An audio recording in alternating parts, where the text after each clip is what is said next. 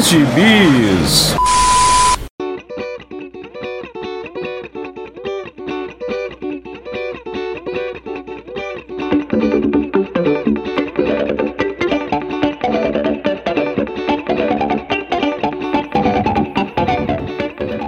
Jagunçada! Bem-vindos a mais uma edição do Pilha de Bis, o seu podcast semanal do site Arte Final. Acesse lá www.artefinalhq.com.br para todas as edições do Pilha de Bis, dos Sete Jagunços, do Omniverso, do A Pilha do Aranha e do Avante Vingadores. Nós estamos também em todas as redes sociais, é só procurar por arroba artefinalhq no Twitter, no Instagram e no YouTube. E nós estamos também no Deezer, no Spotify, no iTunes, no Google Podcasts, no seu agregador de podcast favorito e agora também no Orelo. Caso você ainda não tenha um agregador de podcast favorito, eu te aconselho a experimentar o Orelo, que ele acaba também ajudando e nos remunerando por cada audição que você faz por lá. Então, considere nos ajudar assim. Aliás, caso queira nos ajudar, além de comprar seus gibizinhos pelos nossos links links da Amazon, você também pode nos mandar um pix de qualquer valor para o e-mail artefinalhq@gmail.com. Eu sou o Marcos e comigo hoje Maurício Dantas. Digo-vos sim. Olha aí, olha aí. Já treinou o seu português empolado, Maurício Dantas? Olha, digo-vos, pois, sexto posto, contudo, outro sim, que não. Daqui a pouco você tá mandando Mesócles e aí eu tô achando que vou achar que eu tô gravando com o, o Temer. Profeilha tais Mesóclises. Mas eu não tô aqui com meu com, com meu é, crucifixo, meu, meu alho, não, não tô com apóstolos, aí não, não ia ser possível gravar com tamanha entidade. Não, mas aí com a comparação horrorosa, é melhor me comparar com um morto-vivo mesmo, um zumbi qualquer. Não, morto-vivo é, é as más línguas de, diziam há um tempo atrás que você tinha ido de Vitor Azambuja. É, eu fui de arrasta pra cima, mas eu voltei. Mais ou menos, né? Um pezinho lá, um pezinho aqui. Mas diga, Maurício Dantas, o que você leu esses dias? Depois que tivemos uma, uma, algumas falhas né, ultimamente, mas diga-me aí, o que, que você leu ultimamente? É, inclusive, gostaria de começar com essa nota aí de desculpas, né, aos nossos ouvintes, que isso nunca aconteceu com a gente antes. Falhar uma vez é normal, mas a segunda vez que a gente falha é preocupante, né? Procure seu então, médico, né? Eu procuraria. A pilha do Marquito não sobe mais no, no, no feed. Questões, veremos nas próximas semanas. É, a, pilha, a, a, pilha do Vitor não sobe, né? É verdade. A pilha do Aranha não sobe. O universo, sobe... então. O universo. São crises infinitas universos. Faz tempo que a gente não consegue gravar dois sem tirar, né? É, Sete Agunços também já foi. o que sustenta esse podcast agora é o Pilha e o Avante Vingadores. Pois é, pois é, é verdade. O que eles dois têm em comum? Eu. horrível. Horrível. Horrível, horrível mesmo. Mas sim, eu gostaria de começar falando de um gibizinho aqui que está começando agora. Como eu dizia você, Marquito, de forma muito original. No nosso momento capa variante, né? Saudoso. só finado também, né? É. um negócio, parece que a gente Outro... vai falar de Walking Dead aqui. Outro que foi de, de Vitor Azambuja, né? O Nick. Foi, é, foi de Franja do Dãozinho. Enfim, é um gibizinho novo, um gibizinho que começou muito bem. Estou levando fé que é o The Immortal Thor, que, como o nome já diz, né, é escrito pelo Walt Ewing, porque o Walt Ewing escreveu também o, o Immortal Hulk, apesar de não ter escrito Imortais X-Men. Mas é um belo gibizinho aqui, um novo começo de fase, né? Recapitulando aí, a gente teve a fase recente que foi abortada aí por conta do, do acidente que o Tony Cates sofreu. Não sabíamos disso tudo, né? Especulamos aí por bastante tempo o que, é que tinha acontecido com o cara, se foi droga, depressão, é, se foi o fim do casamento dele que abalou, enfim. Mas aí descobrimos, né, recentemente, até já comentamos isso aqui no Pilha, do, do acidente que ele sofreu e do. Enfim, ele ficou apagado aí um bom tempo e ninguém. Tem uma coisa meio assim, ninguém quer pegar o gibi do outro, né? Agora. Uma coisa quase que autoral nos mainstreams que não dá para entender. Mas o Acabaio, com o run dele, a Torun Beck, que é uma escritora muito boa, inclusive, que assumiu ali o gibizinho do Thor e terminou algum, alguns plots dele. E uhum. agora vem essa nova fase, né? Logo em cima, assim, nem deixar descansar. Escrita pela Ewing, com, com arte do. Não sei a pronúncia, é Martin Coccolo. E cores do Matt Wilson. Com capas do sempre presente agora, né? Eu acho que o Alex Ross tá trocando de carro aí, ou tá com o filho na escola, porque ele tá fazendo capa toda hora agora. O Quarteto Fantástico é dele, e esse do Thor também é dele. E lembrando, As compras né, não param, né? Ah, Fazer... E nos Estados Unidos não tem SUS, né? Ele tá ficando velhinho, vai ter que pagar agora as contas também. Pois é. As contas médicas. E esse é um gibizinho que começou muito bem. Você leu, Marcos? Só para adiantar aqui a. Eu, eu li e eu confesso a você que eu tive que reler, porque eu li quando a gente estava é, marcando a gravação, que não aconteceu na outra semana, por isso tivemos essa, essa falha no seu feed. É, foi até você que me sugeriu de falar de Immortal Thor.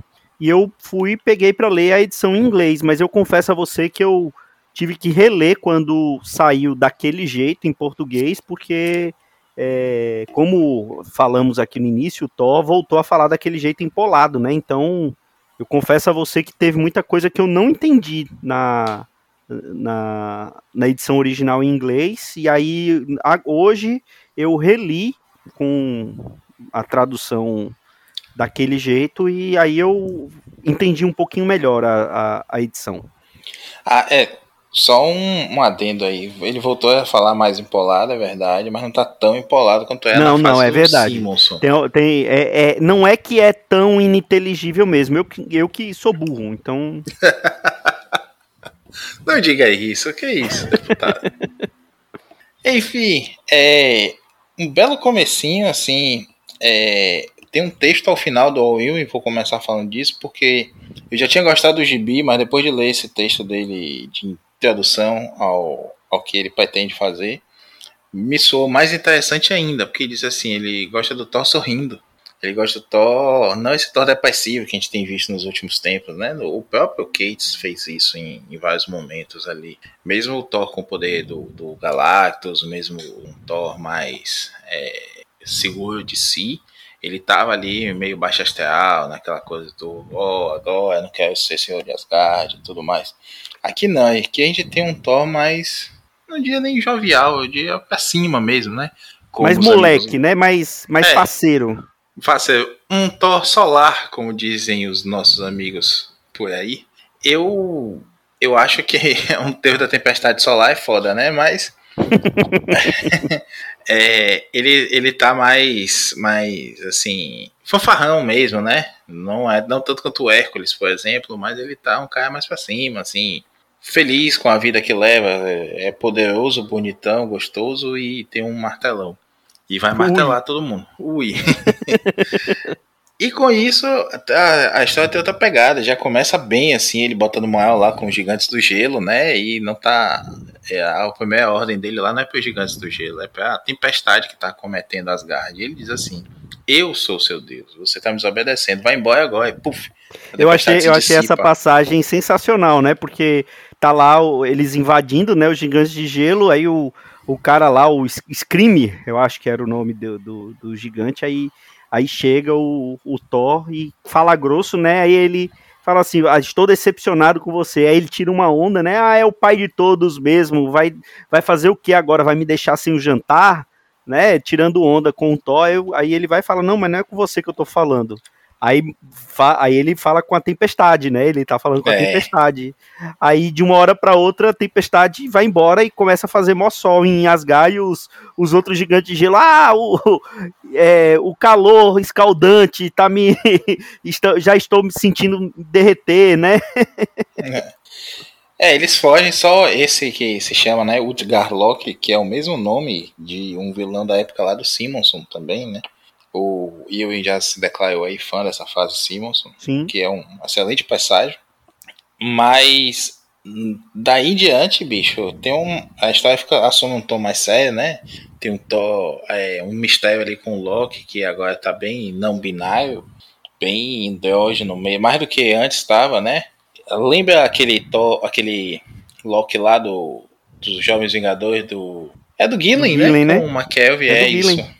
É com aquele, um visual bem parecido com aquilo ali, aquela confusão, assim.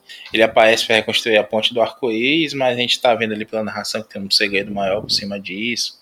O Loki meio que some, a narração dá a entender também isso. A gente tem o, o, o Thor na, na Terra mesmo, né? Sendo um deus à, à maneira dele, bem, bem vingador mesmo. Eu, eu gostei muito dessa pegada, é, apesar da história né, passar ali no final para aquela coisa de um, de deuses que querem destruir ele e tudo mais. Mas, repito, leiam esse texto do Al Ewing no final e digam se, não, se isso não empolga, se não faz uma promessa muito boa. Ele fala assim: ó, o meu Thor é poderoso, eu gosto de o Thor poderoso. Ele fala de uma cena que eu adoro, que é de Guerras Secretas, que a gente tem que falar no próximo pilha de bis comemorativa aí, né, Marcos? Uhum. Que é aquela cena que quando os heróis descobrem lá a fortaleza para se esconder, né? Ah, tá uma tempestade no planeta de batalha todo do Beyonder. E o Thor vai lá para fora para amansar a tempestade. Ele tá lá sem capa, sorrindo debaixo daquela tempestade toda, né? Tipo assim, todo meu elemento, no meu playground aqui, aqui é. Deixa comigo. Porra, eu acho aquilo sensacional, sabe? É essa coisa mesmo, assim, do, do poder sem esforço, da, da proporção, da dimensão divina até do cara lá, cavalgando a tempestade, né? Uhum. E eu, aquela cena é maravilhosa. Tem um close, Mike Zack é um monstro. Quem não, não reconhece a grandiosidade do Mike Zack é, tá precisando de óculos ou de cirurgia de catarata. E, porra, como o Mike Zack pega essa cena assim e vai aproximando o close na cara do Thor, eu tô sorrindo assim com aquela cara toda molhada. É, é a versão Marvel daquele vídeo do, do cara branquelo sem camisa na tempestade, lembra? Uhum. É, é muito legal, assim, como ele, ele vê esse, esse Thor. E já no finzinho do gibi mesmo aparece uma ameaça né, gigantesca, derruba avião, mata gente, destrói a Estátua da Liberdade. E o Thor faz o que ele faz melhor, ele diz lá um, uns desaforos, aquela fala empolada dele, né? Chama pra porrada e mete o raio. Não, não vai ser um Thor que apanha, pelo visto, assim, até tomar um cacete aí, porque a gente tá vendo que esses deuses aí sombrios, tá, tá parecendo deus pra caramba na Marvel. Tem até a minissérie dos deuses do, do Hickman agora, né? Sim. Mas esse é o novo panteão que, que promete aí, né, mexer com, com esse novo ano do, do Thor. Eu gostei, eu acho bacana assim que o, o desenhista tem essa pegada aí do desse efeito que, tem, que o, o Alex Ross bota na capa, que tá aí na, na vitrine do, do podcast de hoje. Que é um raio assim, como se estivesse fazendo o Thor brilhar de dentro para fora também. E o, o, tá isso na capa e tá no, no traço do, do Martin Coco, Coco, sei lá. E é, o gibi é bonito, assim, e eu ainda acho o Nick Klein, que é o que tava na fase do, do Cates, um desenhista melhor. Sim. Um desenhista com uma pegada mais a nórdica até, assim, mas o, o Martin Coco tá, tá bem na história. Somente quando aparecem esses deuses sombrios aí, a tempestade, o, a, a, o efeito de computador é forte, mas não briga com a arte, não. É bem presente, mas não está prejudicando a arte, não. Gostei, acho que, que tem tudo para ser um, um, bom, uma boa fase aí. E você, Marcos? Então, é, eu tenho, na verdade, algumas dúvidas antes de falar do, do, do gibi em si. É, o, o Loki, né, você falou, tem, tá, tá com essa figura mais não binário, né? É, e, e, ele é chamado de. Na, ele não é mais o deus da trapaça, ele é chamado de deus da história. Que ele acaba. E ele, no próprio gibi ele fala, né? Que, que, a, o, que o contador de histórias é um trapaceiro. Eu queria saber se, se isso apareceu só nesse gibi ou que você acompanhou do, da fase do Donny Cates e o finalzinho já sem ele, se, se isso já foi dito lá ou, ou em outro gibi. Não, ah, eu não, não cheguei a, a, terminar, não. Eu tô aqui com esse último arco da Toyon Gunback escrevendo para ler de vez, não tive tempo ainda. Mas é, Eu não, não, não vi isso até então, não. Eu entendo a ideia da, da, de ser um deus de narrativas, né? De ponto de vista, e não, não necessariamente o que ele fala é uma mentira. E aí eu não sei se é mais uma reinvenção do Loki, se é uma coisa que já surgiu em algum momento, ou se é uma visão agora do Ewing a partir de agora, né? Como vai ser isso? A própria é, aparição dele, né? Como ele é, ele tá se mostrando pela primeira vez desse jeito, né? Como o, o algum fala, né? O Trapaceiro retorna uhum. e parecendo mais caótico do que nunca, um, é um mau presságio. Então, é, deve ter acontecido uma coisa aí, não sei se no meio das histórias a gente vai descobrir. É, é a, a, a, a, a, o gancho que dá ali é que dá a entender de que tem que vai ter alguma coisa. Pode ser naquela, na, pode ser no, no naquela Gods, né? Que, que até tem um, um previewzinho no final dessa edição. Uhum. Ou pode ser no, no pró na própria revista do Thor, né? É, eu achei ah. interessante essa, esse retorno a esse visual aí, que é lá do, do Jovens Vingadores do, do Gillen. A gente sabe que o Gillen e o Ewing andam bem próximos aí, né? A gente viu em, em Axé, por exemplo, né, como as histórias estavam bem, as histórias que o Ewing escreveu nas mensagens estavam bem ligadas aos eventos principais de Axie, como eles estão também sincronizados ali em Mortal e X-Men Red. Então pode ser aí que tenha um aceno mesmo ao que a gente estava vendo naquele arco lá atrás de Jovens Vingadores. Como a gente já comentou em outros programas também, tem alguns escritores da Marvel atual, né, que se comunicam muito, que trocam uhum. ideia e tudo mais. E o Ewing, já também comentei isso num, num programa recente, é o cara que tem feito questão de amarrar as histórias que está acontecendo no gibi dele com o resto do, do, universo Marvel, que é coisa rara. É, ultimamente tem sido coisa rara mesmo. Agora, é... E aí a outra dúvida que eu tenho é se aqueles vilões que apareceram, você até falou, né? O Utgar Loki, que é, um, que é da fase do Simonson. Então, todos eles são meio que da fase do Simonson ou só o nome que foi reutilizado e reinterpretado aqui?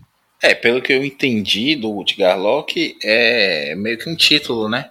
Uhum. Como se fosse o, o, flagelo do Loki. Sim. Porque quando o Loki aparece depois, até ele diz, né, que ele foi destionado, aquele negócio de ser o senhor de, de Niflheim não deu certo, né? É mais ou menos isso que ele fala.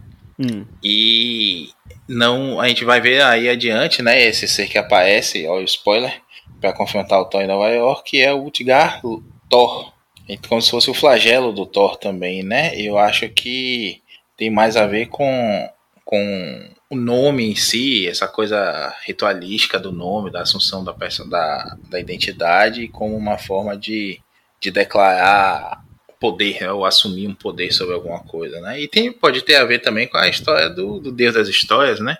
Se o Loki tiver uma coisa. Parece no, nesse começo que ele está sendo manipulado. Sim. Esses deuses. Mas pode ser que a gente sabe que o Loki não é de que ficar sair por baixo nas histórias, né? Uhum. Então pode ser que ele também tenha algum jogo aí no meio. Então, é. para mim é isso, são novos personagens, mas tem a ligação do nome em si com a fase do Simonson, não dos mesmos personagens. É, eu, eu aí, então, dito isso, eu, eu gostei dessa primeira edição. Eu acho que é uma boa estreia tem um, um, belo potencial que pode ser explorado aí. Eu já disse outras vezes, eu não sou exatamente um fã do All Ewing. É, eu gosto do gosto muito do Immortal Hulk dele é, e gosto muito do que ele está fazendo com os X-Men. O Immortal X-Men. É, não, o Immortal X-Men é do Gillen, né? É, é, Gillen. é o X-Men Red que é dele. E antes disso a Sword, né? A, espada era dele também. Então eu gosto muito do que ele tá fazendo em X-Men. Mas assim, fora isso, não sou, não sou muito fã do. Ele fez uma fase nos Vingadores. Eu não cheguei a ler o Guardiões da Galáxia dele, que a gente também já falou aqui. Assim, eu, eu acho ele um, um bom escritor, mas é, muito mais regular, com boas passagens, do que um excelente escritor que o que ele pega é ouro, entendeu? E dito isso, eu gostei dessa estreia, acho que tem um belo potencial. Os desenhos, como você falou, estão muito bonitos, mas é, não supera o Nick Klein.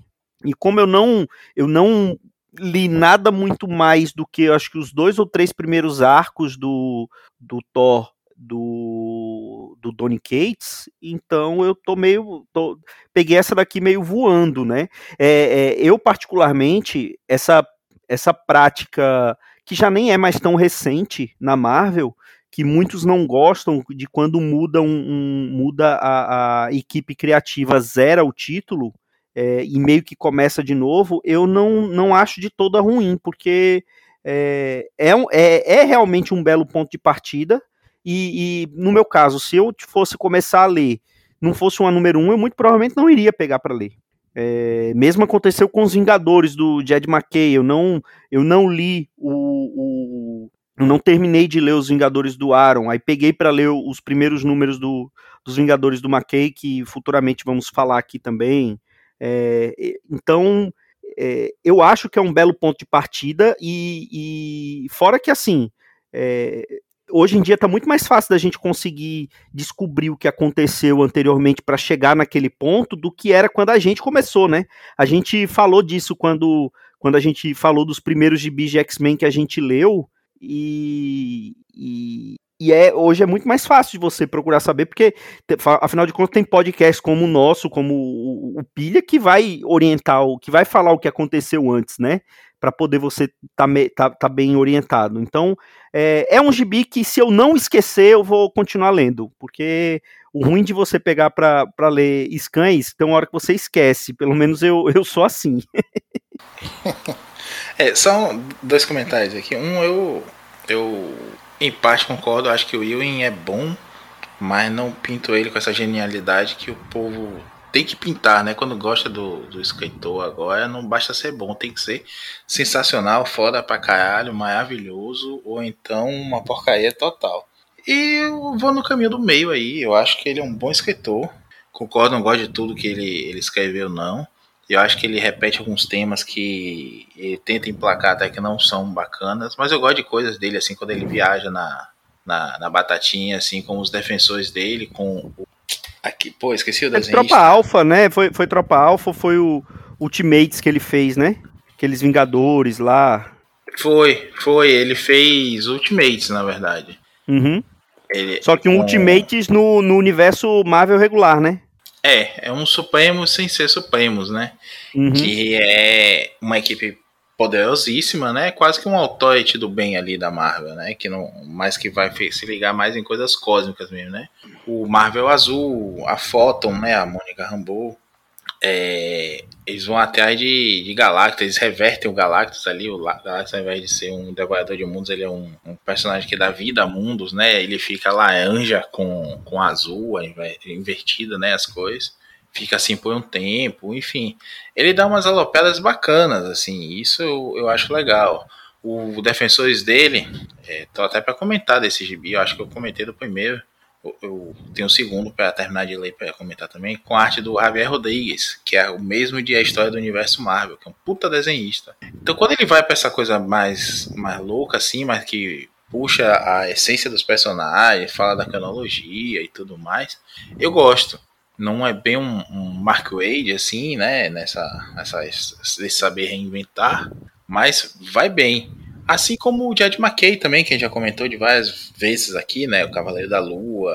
A gente tem que falar dos Vingadores dele em breve também. Hum, enfim, são bons escritores, escritores competentes, que você vai pegar ali, vai ler aquelas 20, 25 páginas e vai dizer isso, pô, curti. Vai ter momentos, né, como por exemplo X-Men Red, em Sword também, que aquilo ali vai ser o melhor gibi do mês. E, e, e, tem outras vezes que não vai ser, vai ser só uma ediçãozinha bacana, bem caracterizada tudo mais. O Ewing, eu já falei isso lá quando a gente falou dos Guardiões dele, tá fazendo um Ewing inverso, né? No, dentro da Marvel, com algum, alguns temas, alguns personagens que aparecem sempre. Ele botou já, o Nova, aquele personagem que ele gosta muito, né? Ele botou Sim. Nova nos Guardiões da Galáxia, ele já tá botando Nova ali. Lá no, nos X-Men, né? Nos X-Men Red e tudo mais. Então, são umas coisinhas assim que ele faz também que eu acho que tem uma, uma continuidade bacana que pode é, garantir coisa boa no futuro. E a outra coisa que eu ia falar é que eu concordo com você, Marcos, dessa coisa da numeração. Eu acho que essa numeração legado que a Marvel colocou na capa, né, é uma puta solução. A DC meio que copiou também, né? Porque desse jeito você continua acompanhando do jeito que você quiser, você sabe qual é a ordem, como for.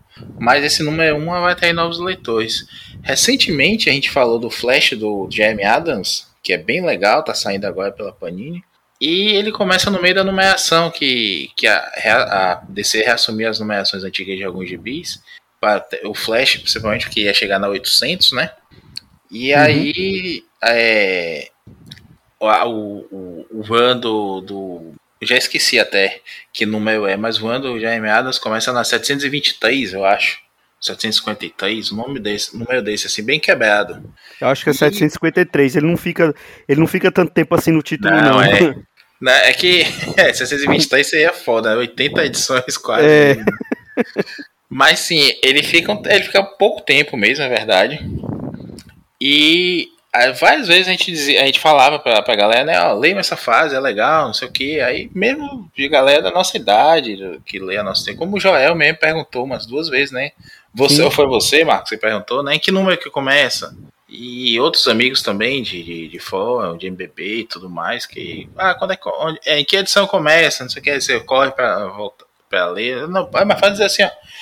É o número 1 de 2022, pronto e aí a pessoa bota Flash 2022 em qualquer é, Read Comics, em qualquer Get Comics, em qualquer site desse de scan aí vai achar o gibizinho.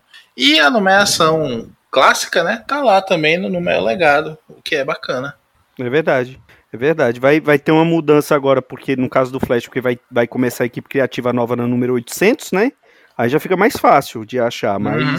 fora isso, realmente é, é é complicado. Mas aí, já que você falou de, de um gibi novo, que tem bastante potencial, eu quero falar não só de um gibi antigo, que quando foi anunciado, é, eu quero falar de um selo, na verdade, que quando foi anunciado, eu lembro que provocou é, muito, muitos suspiros nos, nos nerds, é, nos gibizeiros, provocou suspiros, mas que na minha opinião, se provou um peido nágua, que é aquele selo O Universo de Sandman, que prometia ter uma curadoria do próprio Neil Gaiman, né? Era a retomada do, do universo do, dos personagens ali ligados de alguma maneira ao Sandman ou a, a, ao sonhar ou a, a, a criações do, do Neil Gaiman mas que é, no final não, não foi essas coisas todas, né? Teve o título O Sonhar, que eu lembro que tinha os desenhos da Bilks Evelyn, então eram uns desenhos muito bonitos. Teve um revival do título do Lucifer, do Livros da Magia, teve também do Casa dos Mistérios e Hellblazer. E esse Hellblazer foi, eu acho que o único que eu não li de todos esses títulos. E eu li recentemente o último volume que saiu dos livros da magia.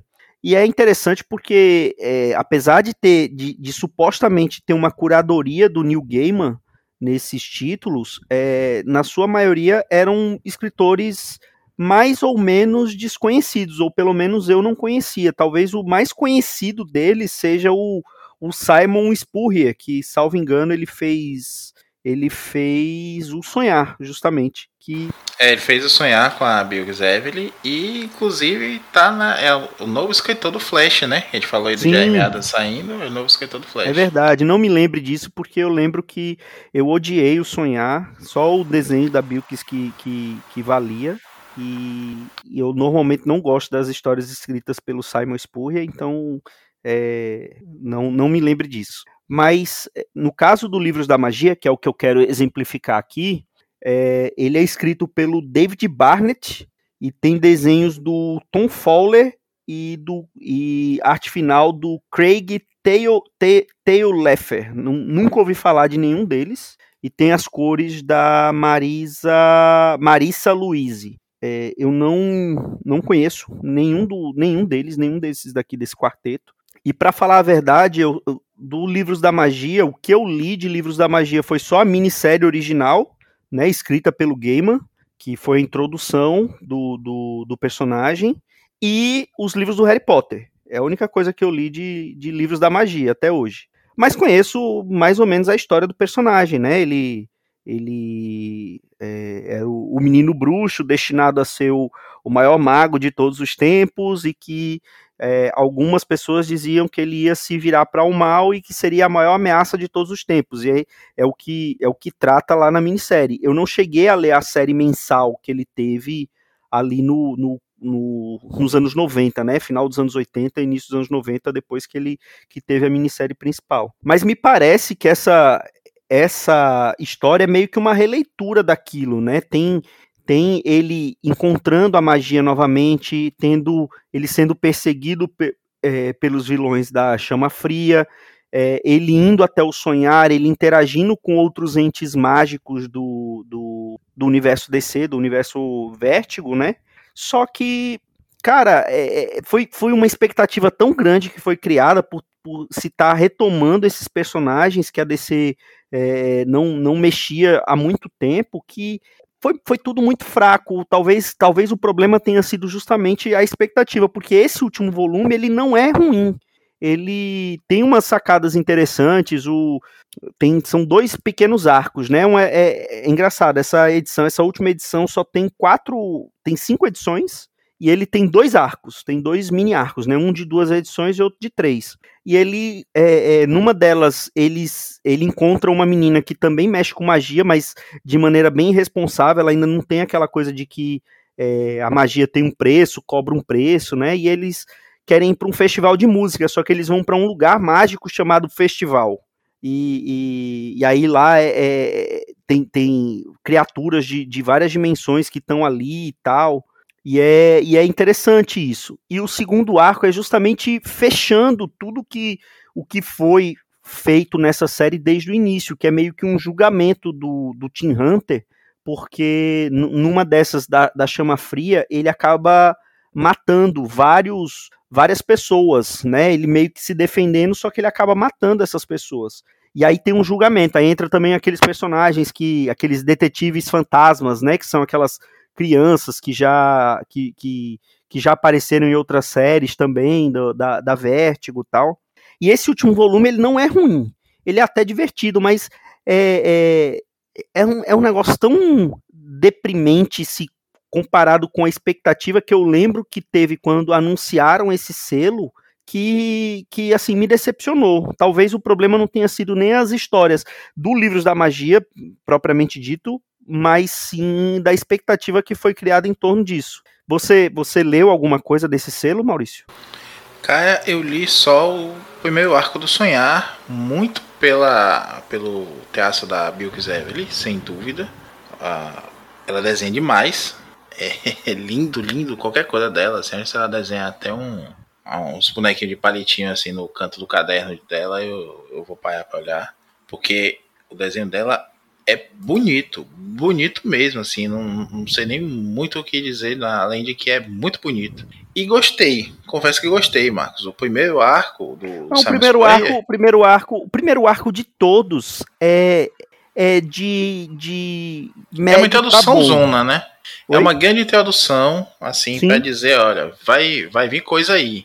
Tanto é Mas... é que tanto é que todos eles é, no primeiro volume de todos esses esses é, de todos esses essas edições, né, de todas essas séries, tinha a mesma história, que é aquela história do, do que é justamente aquela introdução que é escrita pelo Gaiman, que, que, uhum. que, reintroduz esse universo. Em todos os. Lúcifer, Casa dos Mistérios, Livros da Magia, em todos eles tinha essa história. Sim, sim. É, a ideia é justamente ser um, é um universo Sandman, né? Que Sim. é quase que um, uma proposta de Gaiman verso dentro da, da DC, mas que é isso que você falou. Acho que o Gaiman foi para outros lugares. Ele tá mais preocupado com a série da, da Netflix, tá mais preocupado com outras coisas ali e meio que. É, gostei de você, pega aqui esse gibi. Não foi uma é de gente que ele conhece, que ele trocou uma ideia, enfim, ou que traçou ali um plano maior, né? Não foi é, foi mais ou menos o que o Hickman fez ali no começo dos X-Men, né? Que disse que tinha tudo na mão, que não sei o que. O Moão também, né? Que disse na época da pandemia que o exército é bom de logística, essas coisas assim. E deixa com ele que a gente resolve. e aí deu a merda que deu. Então, estão os três aí no mesmo barco. Não, não teve uma coordenação de títulos, teve título que foi cancelado logo, título que ia sair que nunca saiu, um, um monte de maluquice aí. Foi mesmo um, um parto prematuro aí que não foi para lugar nenhum desse selo. É uma pena porque, de fato, são personagens ótimos. O Sonhar tem muita coisa ali para ser explorada. É Livros da Magia Sim. maravilhoso, é um belo gibizinho. Eu ainda tenho a minha mini aqui da, da época da, da editora Globo, que foi quando saiu pela primeira vez no, em quatro volumes em formato americano. Sim. Escapei de comprar a versão toda mal traduzida da Panini de alguns anos atrás, capa dura e tradução pelo Google que fica trocando toda hora o nome dos personagens, né? E não faz referência, não tem um asteriscozinho ali explicando quem é o que. Enfim, é, tinha que arranjar um jeito de xingar a Panini aqui, né? Nunca mais. eu, eu não podia fazer um... isso com o Thor, né? Já que o Thor ainda não foi publicado, então. É, posso reclamar desde já que vai ser publicado do jeito errado, né? Ao invés de fazer TPzinhos, vai botar em mensal com certeza, tipo esse crime esse aborto editorial que é sair o, o Melhor do Mundo do Wade com o Dan Moore num gibi mix. Vitor Ajanbuja, nosso finado amigo, está aí mais cedo no, no, no, WhatsApp reclamando disso, né? Não vale a pena é, você ler. E sabe o que é pior? Quando começar a sair o Titãs do, do, do Wade ou o Shazam, eles vão, vão publicar de outra maneira. Não vão nem colocar no mesmo mix desse daí para poder ficar redondinho. É, capaz de sair um novo título só pra eles empenharem mais, mais história ruim de, de backup, né? E vender é. por 20 conto.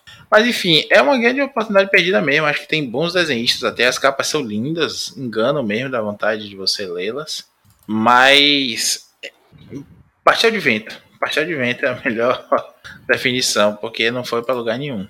É verdade, é verdade. E é uma pena, porque eu acho que teve vários daqueles, daqueles selos que a DC lançou na mesma época que não teve muita continuidade, né? Porque teve esse, teve o Wonder, WonderCon, que, é, que era o selo do, do Bendis, né?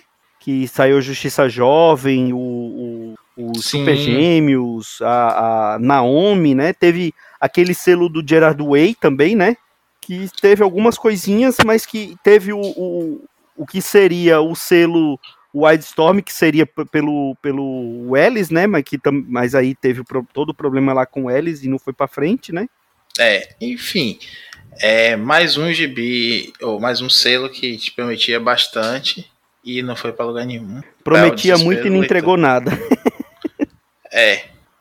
Foi de não vou fazer outra piada com o cabelo do Dãozinho, não. é melhor ter uma ausência de piada, assim como tem ausência de cabelo do Dãozinho. É verdade. Acho que é isso, né, Maurício Dantas? Sim, salvamos volta... mais uma semana. Pois é. Pelo menos não deixaremos nossos fiéis ouvintes sem conteúdo mais uma semana.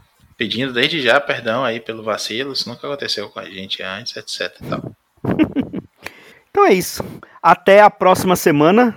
Quem sabe será, hein, Maurício? Ou não, né? Ou não.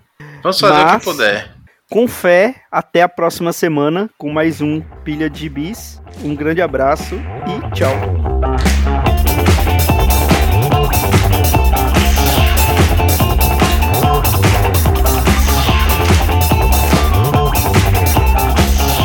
Foi o Pilha de Gibis, mais um podcast com selo dos cabras de qualidade do Arte Final. Gostou do que ouviu aqui? Compartilhe e acesse o site, tem muito mais conteúdo de qualidade esperando por você. Vai comprar seus gibis na Amazon? Compra acessando os nossos links, você vai ajudar a manter esse trabalho. www.artefinalhq.com.br